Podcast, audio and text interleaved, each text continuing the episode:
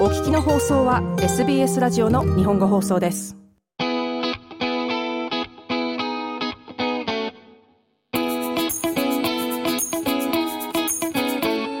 You're listening to SBS Japanese podcast, Bilingual Chit Chat, and I'm your host, Yumi Oba. In this podcast series, we welcome people with Japanese heritage or those who have connection to Japan and their culture. Perhaps you have visited the country before, or you are learning the language. Regardless, we want to hear your story. We don't want language to be the barrier in telling your story. So here in Bilingual Chit Chat, we hear from talents and their families in both Japanese and English. 日本にルーツを持つ方、日本語を学んでいる方、日本をこよなく愛する方、日本語を流暢に話せなくても自身のストーリーを伝えたい、日本への愛を話したい。 そんなゲストに日英でインタビューするポッドキャストです。So join me on this unique experience. Taiyo can sing in Japanese. And in French. And of course, English. Some people want it all, but I don't want nothing at all. The 13 year old boy from Sydney's northern beaches may be a familiar face in Sydney's Manly and Circular Quay, where he has busked since the age of six. But now he is also winning hearts in France, where he was featured in The Voice Kids. On the second episode of the Bilingual Chit Chat, I am joined by the talented Taiyo, his mother Sachiko, and his father Julian. Welcome to SBS. Thank, Thank you very you. much Thank you for having us. You know, last time I spoke to you was back in February, just after you returned from your 15 weeks busking tour from Europe.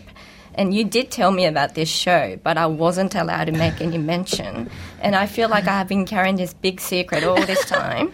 so, what is it like for you to be not be able to tell your friends about what you've just done? It was so difficult. I had to just hold it back. I had all this pressure behind me not to tell anyone. But then they were close enough, so I told them.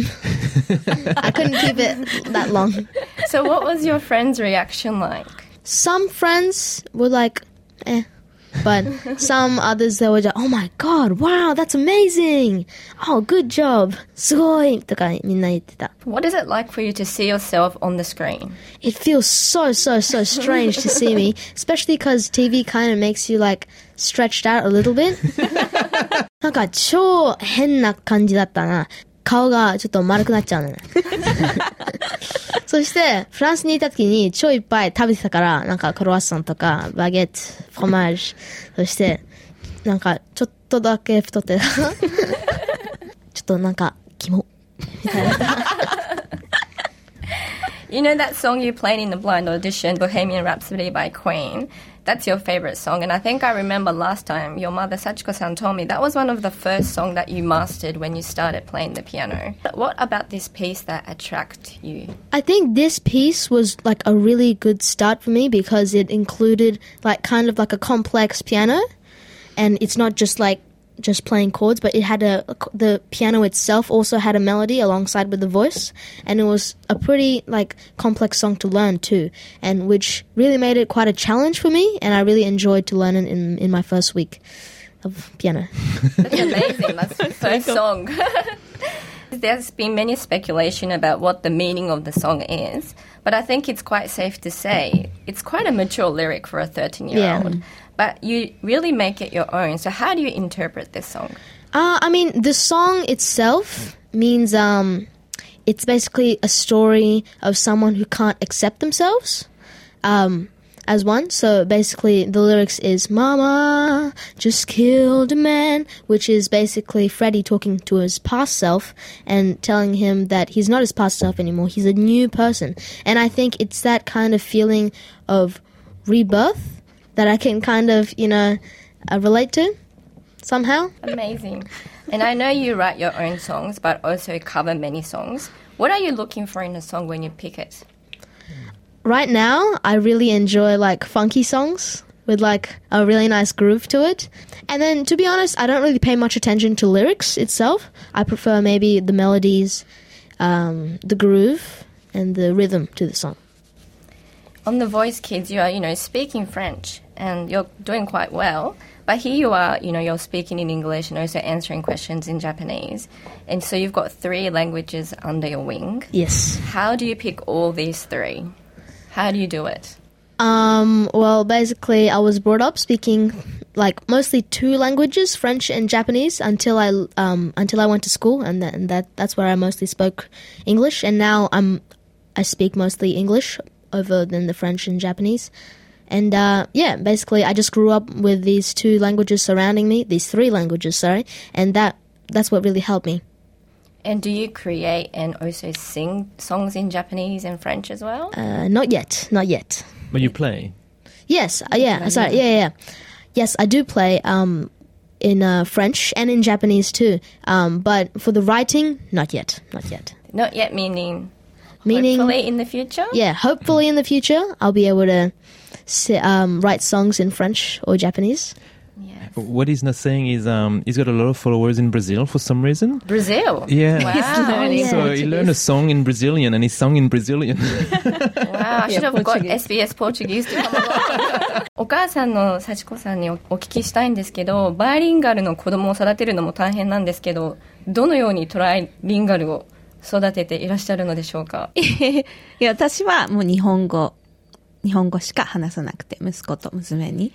で、旦那はフランス語しか話さないっていう、そのルールを最初になんかもう多分生まれる前に決めて、英語は別に家で使わない。私はもうただ日本語喋るっていうのをただ徹底しただけで、で、あの、日本語学校とかも行ったことないし、多分、フランス語はでも特に、えーアニメとかをフランス語でよく見てて、あの、あと本を、えーストーリータイムとかでフランス語で読み聞かせをしてたのが良かったかなと思うんですけど、日本語は私本もよあんま苦手なので、学校も行ってないし、ただ喋ってるだけって感じです。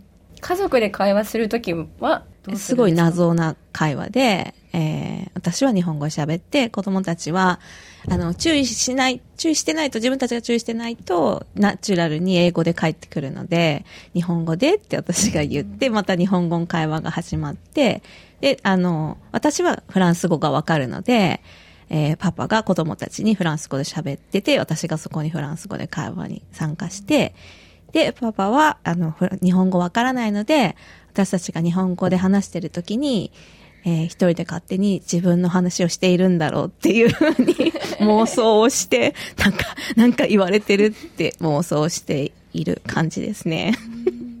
でも例えば何か問題があったり心配事があったりこうなんか深い会話をしないといけない時っていうのはうん。それも日本語なんですあか、と、まあ私は日本語でほとんど喋るんですけど、あの、感覚的になんか、そうだな、なんか例えば本質的なこととか、ボキャブラリーが、子供が、大人の言葉がわからないのと同じような感じで、あの、そういう時はちょっと英語の単語を、ちょっとルー大芝みたいに持ってきて、まあ結構ルールー大芝的な会話になるかなって感じですけど、うん、できるだけ簡単な日本語を使って説明するけど、まあ、ボキャブラリー的には英語をちょっと持ってきてっていう感じですかね。今回の「ザ・ボイス・キッズ」のオンエアを見てお母さんはどうでしたか？あのすっごい反響が良かったので、あの、私がソーシャルメディアにシェアした時とか、なんか道とかでもいろんな人につけまれて、すごい良かったみたいに言われて、あ、すごいリアクションだなっていうのはあったんだけれども、私はその現場でステージにいて、その瞬間の臨場感の中で、なんかあの、鳥肌とかでは言い表せないほどの、なんかものすごいものを見てしまったっていう、ものすごい衝撃と感動を体験してるので、ああ、なんかこう、テレビ通すとこんな感じかみたいな、ちょっと私はちょっとどっちかっていうとそういう感じで、あ、すごいいいけどこんな感じに見えるんだねっていう方が、うん、大きいかな。やっぱあの、その当日の感動は、お勝るものはやっぱりないから、あの時のあの感じはちょっと忘れられないし、今自分の言葉で表現してって言ってもちょっと時間が経っちゃったので、なんとなくこう温度差があるような感じがして、ちょっと表現しづらいかなっていうのはあります。この出るきっかけっていうのを教えていただけますか？出るきっかけは、あの、フランスの、その、えー、テレビ番組を作ってる制作の方が、スカウトを担当してる若い女の子がいて、で、その子が、こう、いろいろ、世界中、世界中というか、まあフランス語で歌ってる、なんかその子供で、うん、才能のある子いないかなみたいなサーチしてた時に、えー太陽の YouTube チャンネルが出てきて、で、そこ、それを見て、えー YouTube を介して連絡してくれたって感じです。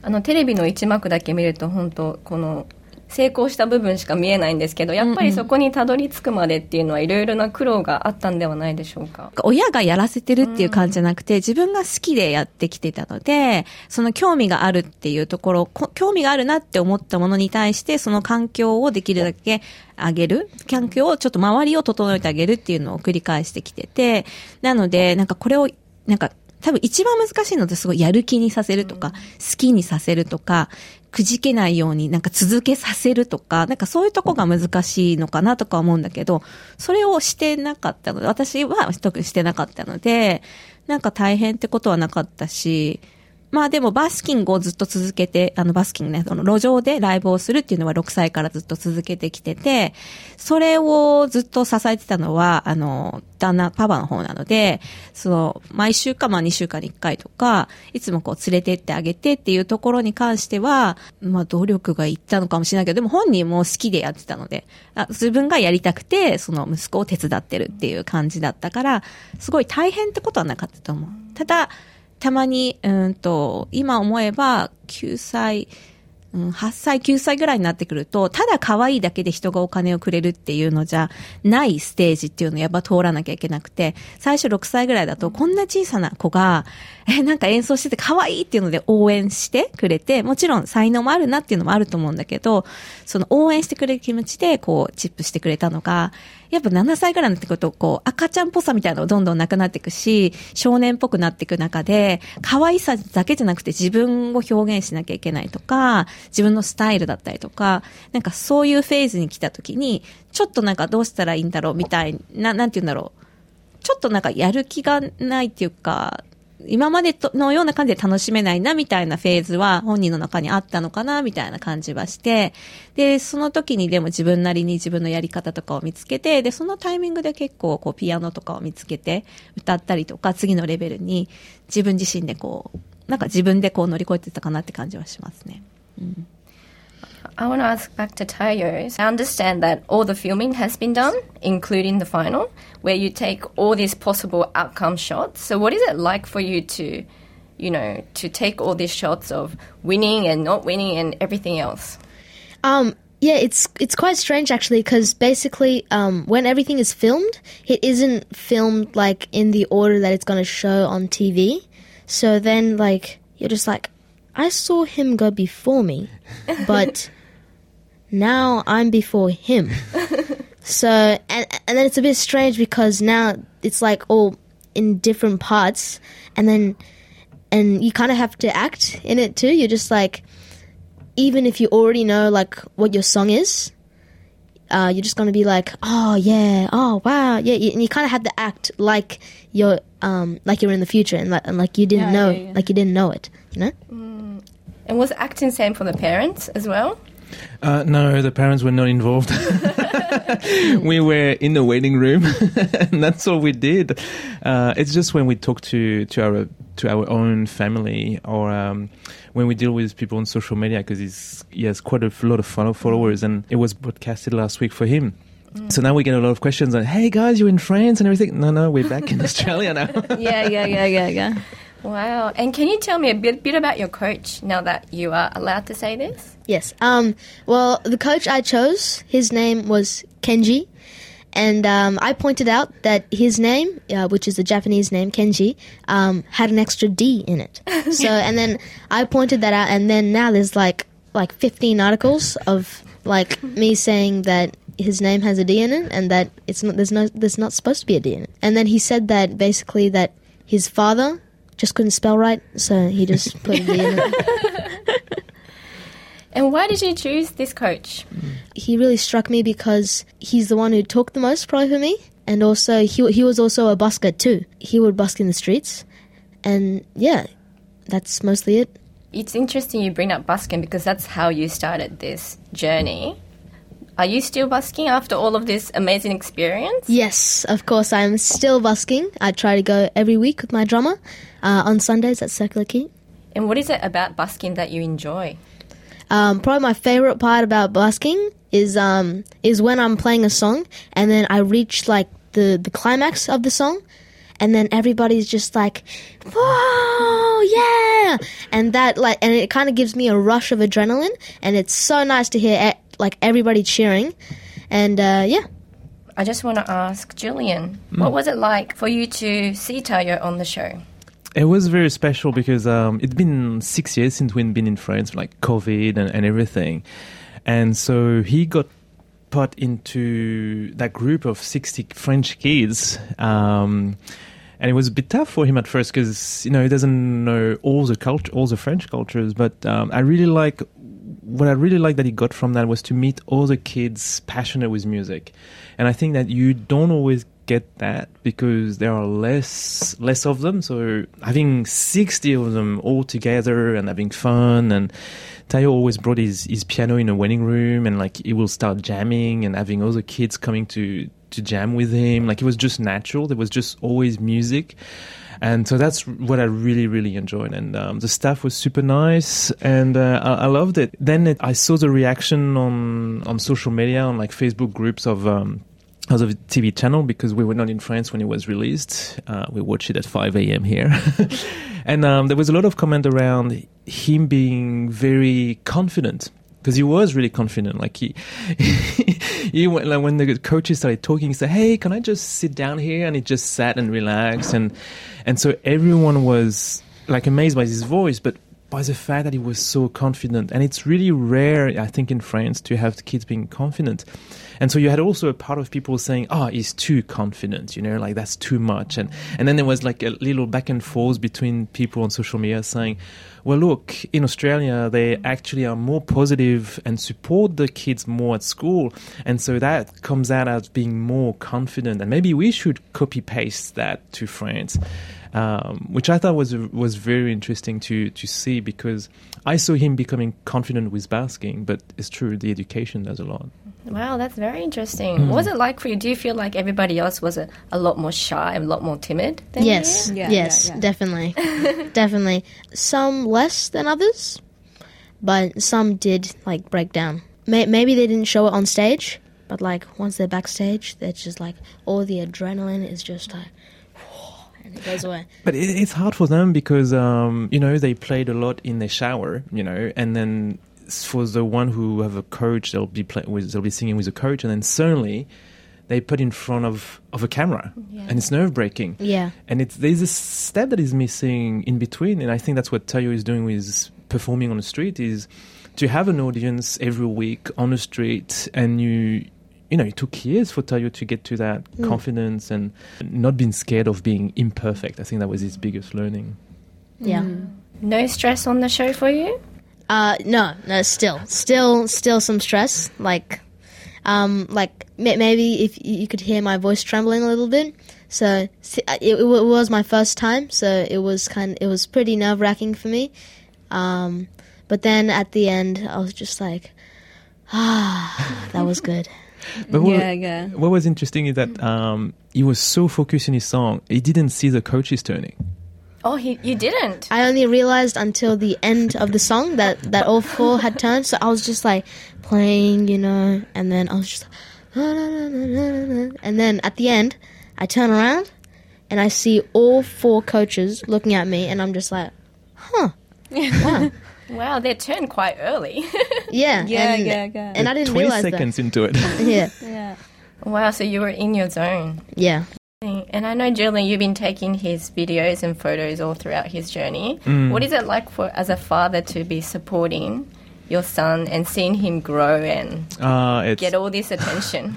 It's really good, like because um, I mean, in our family, we've got a special story. Like his younger sister has uh, cerebral palsy, and so we had to, you know, give extra effort to support her and extra attention to her. So um, performing, busking, and now the show has been a, an, an opportunity to, you know, change the balance a little bit and like put the focus, the spotlight on him. Um, so I think it's been really good for us because you know you want to treat your kid the same way, and so and it was good. Like his sister was there; she was on the show. She got make, Yeah. makeup on, like she could. So the, it was all the family together. That I think that's what I like. It And, was she's got, and she got some screen time too. and she's got some screen time. I, I think he only hit us last week at 5 a.m. when when we we watched the show and then um, my mom just called me and goes, "The whole family is contacting me, my friends, my neighbors, everyone is Yeah, contacting." yeah, yeah. We got so many family and friends suddenly. Yeah. Oh, wow. Amazing. So that was good. Yeah. Does it worry you with all the uh, social media followers Taiyo has? And he's only 13. Yeah. So look, it, it um, you know, for a year he had like seven thousand followers, and he got a few like bad feedback. So he started to get used to to the bad feedback. You know, like, but now like over the months it, went through through the roof, like three hundred fifty five thousand. Like it's it's crazy, and he. He's getting like so much support from everywhere in the world, um, but still sometimes you know when he sees like these thousands of like great voice everything, and then there's one that goes, "Oh no, I don't like that," and then he focuses on that. It's hard. So it's teaching him to to let go and to not having everyone liking you. Um, and then I read the the DM first because there's some interesting people out there. but at the same time, he gets a lot of opportunities through through the DMs. Like uh, I mean, that's That's the how- that's how he got to the voice. Like he was on YouTube. Like it was just a performance of uh, from the street that I had recorded, po- posted on YouTube of a French song. And then uh, they contacted us um, on on Instagram through DMs. It was on a Friday night. They were saying the the audition closes on Monday. Can you make it? so the fact like to be able to respond quickly, to be accessible. He got invited invited to the show that we can't talk about just yet, but it's it's cool and it's um he's got people wanted to help him. It's funny now because now that he's on, he's been on the French TV, we get DMs of saying, "Hey, hey, if you're in France, you can come and stay at my place." So, can you share with me some of the highlights for the show for you that's most memorable? Um, I think the highlights for me is like that one moment um, in the blind audition when the band kicks in. That was like an, a feeling that I had never felt before. It's like these goosebumps and like shivers going down my spine. And like that one moment where it's just boom. And then that that was such an amazing feeling.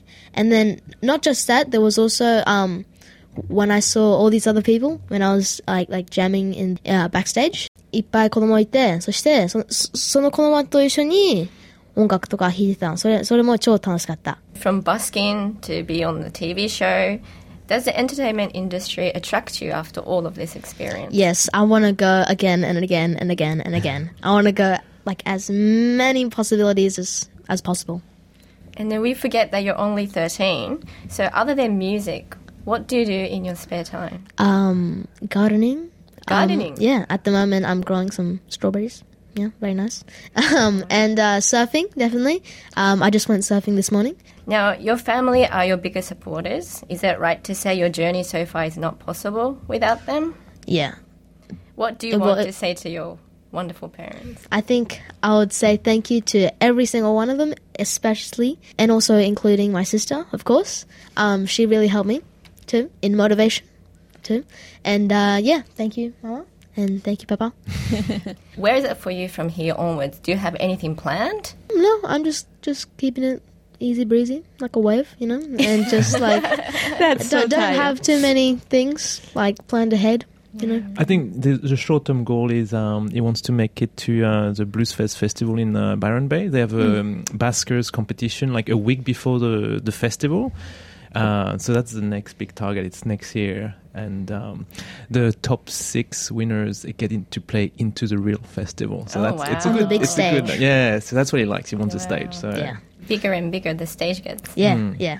That's what I really enjoy being on stage because it's it's just that feeling when the band kicks in, that just feeling of, of being on stage because it's completely different from busking. Really, um, it's it's got some I, I don't know what it is. Maybe it's the lights or anything, but this feeling is is is it's just very particular. This sense, you know, and I just want to do it as much as possible.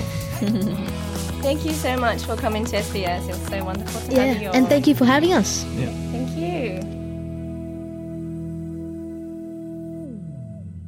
This was SBS Japanese podcast Bilingual Chit Chat. For more from SBS Japanese, head over to sbs.com.au slash Japanese. SBS 日本語放送の Facebook ページで会話に加わってください。「LIKE」「いいね」を押してご意見ご感想をお寄せください。